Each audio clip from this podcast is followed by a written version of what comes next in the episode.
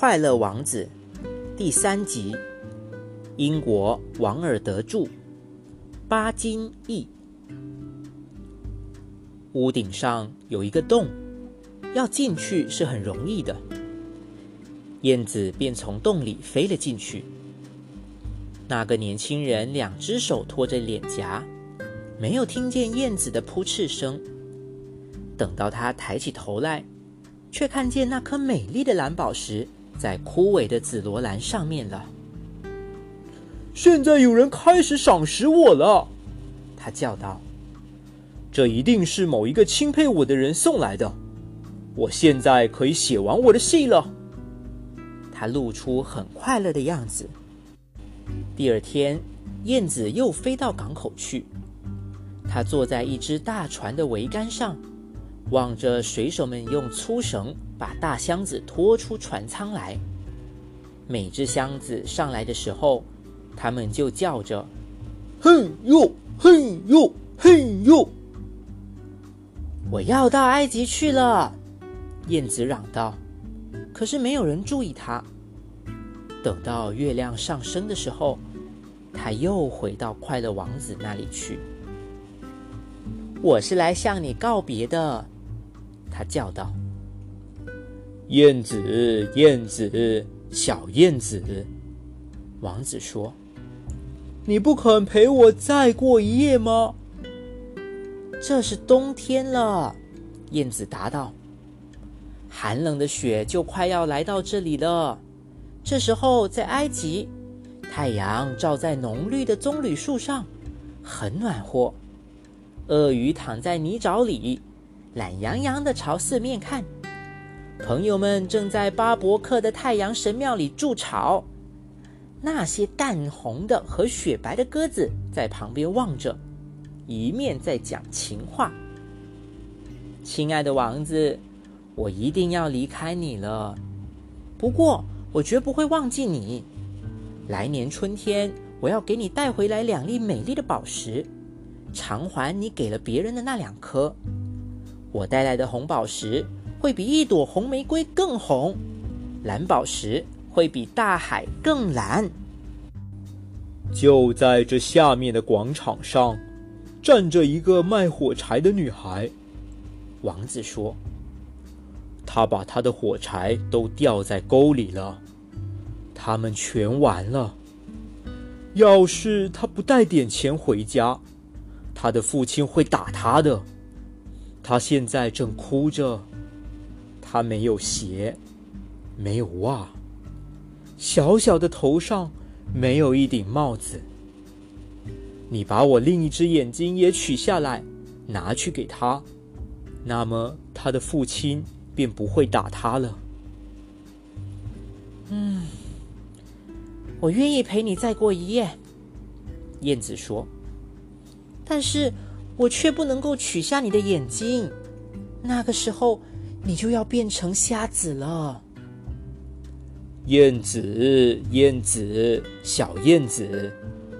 王子说：“你就照我吩咐你的话做吧。”他便取下王子的另一只眼睛，带着它飞到下面去。他飞过卖火柴小女孩的面前，把宝石轻轻放在他的手掌心里。这是一块多么可爱的玻璃！小女孩叫起来。她一面笑着跑回家去。燕子又回到王子那儿，他说：“你现在眼睛瞎了，我要永远跟你在一块儿。”不，小燕子，这个可怜的王子说：“你应该到埃及去。”我要永远陪伴你，燕子说。他就在王子的脚下睡了。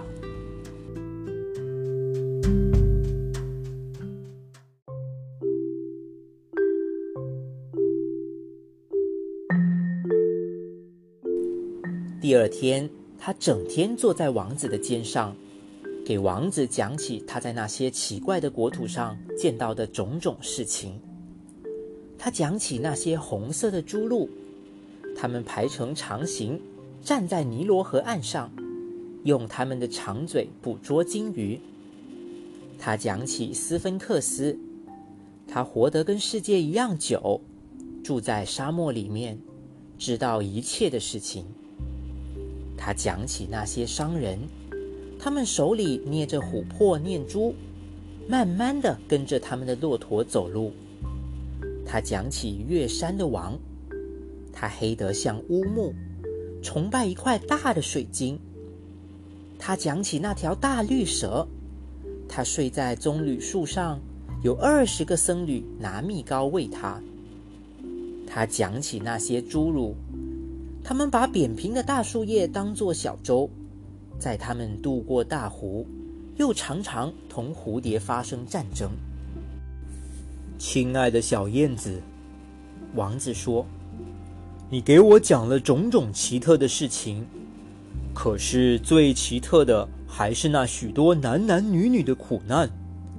再没有比贫穷更不可思议的了，小燕子。”你就在我这个城的上空飞一转吧。你告诉我，你在这个城里见到些什么事情？燕子便在这个大城的上空飞着。他看见有钱人在他们漂亮的住宅里作乐，乞丐们坐在大门外挨冻。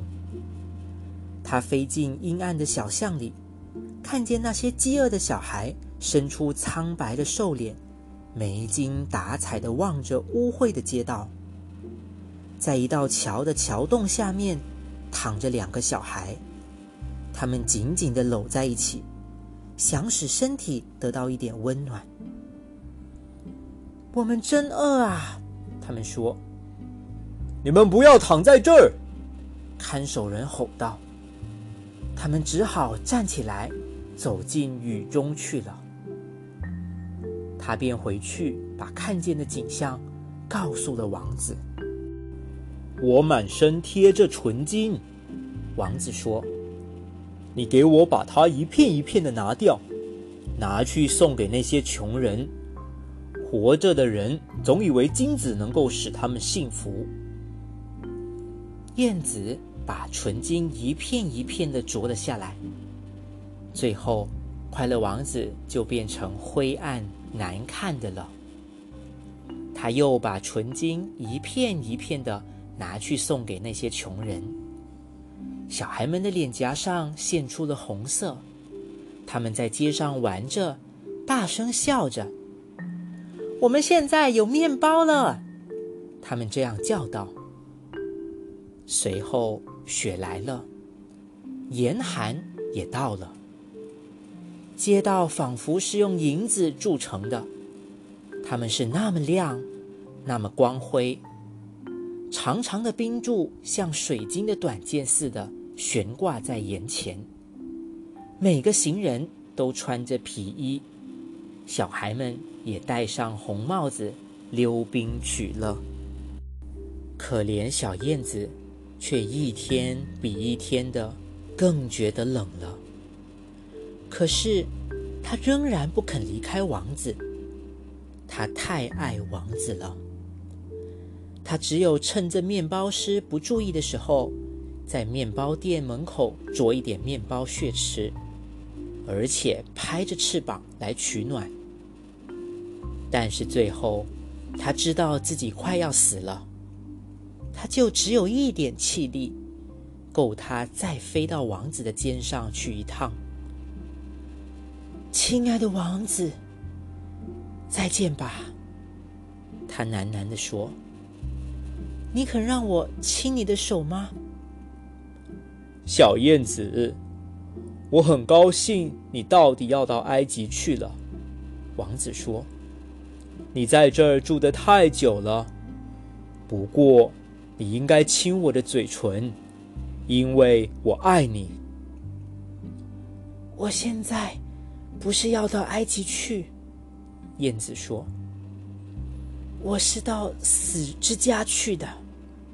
听说死是睡的兄弟，不是吗？”他吻了快乐王子的嘴唇，然后跌在王子的脚下。死了。这个时候，在这座像的内部，忽然起了一个奇怪的爆裂声，好像有什么东西破碎了似的。事实是，王子那颗铅心已经裂成两半了。这的确是一个极可怕的严寒天气。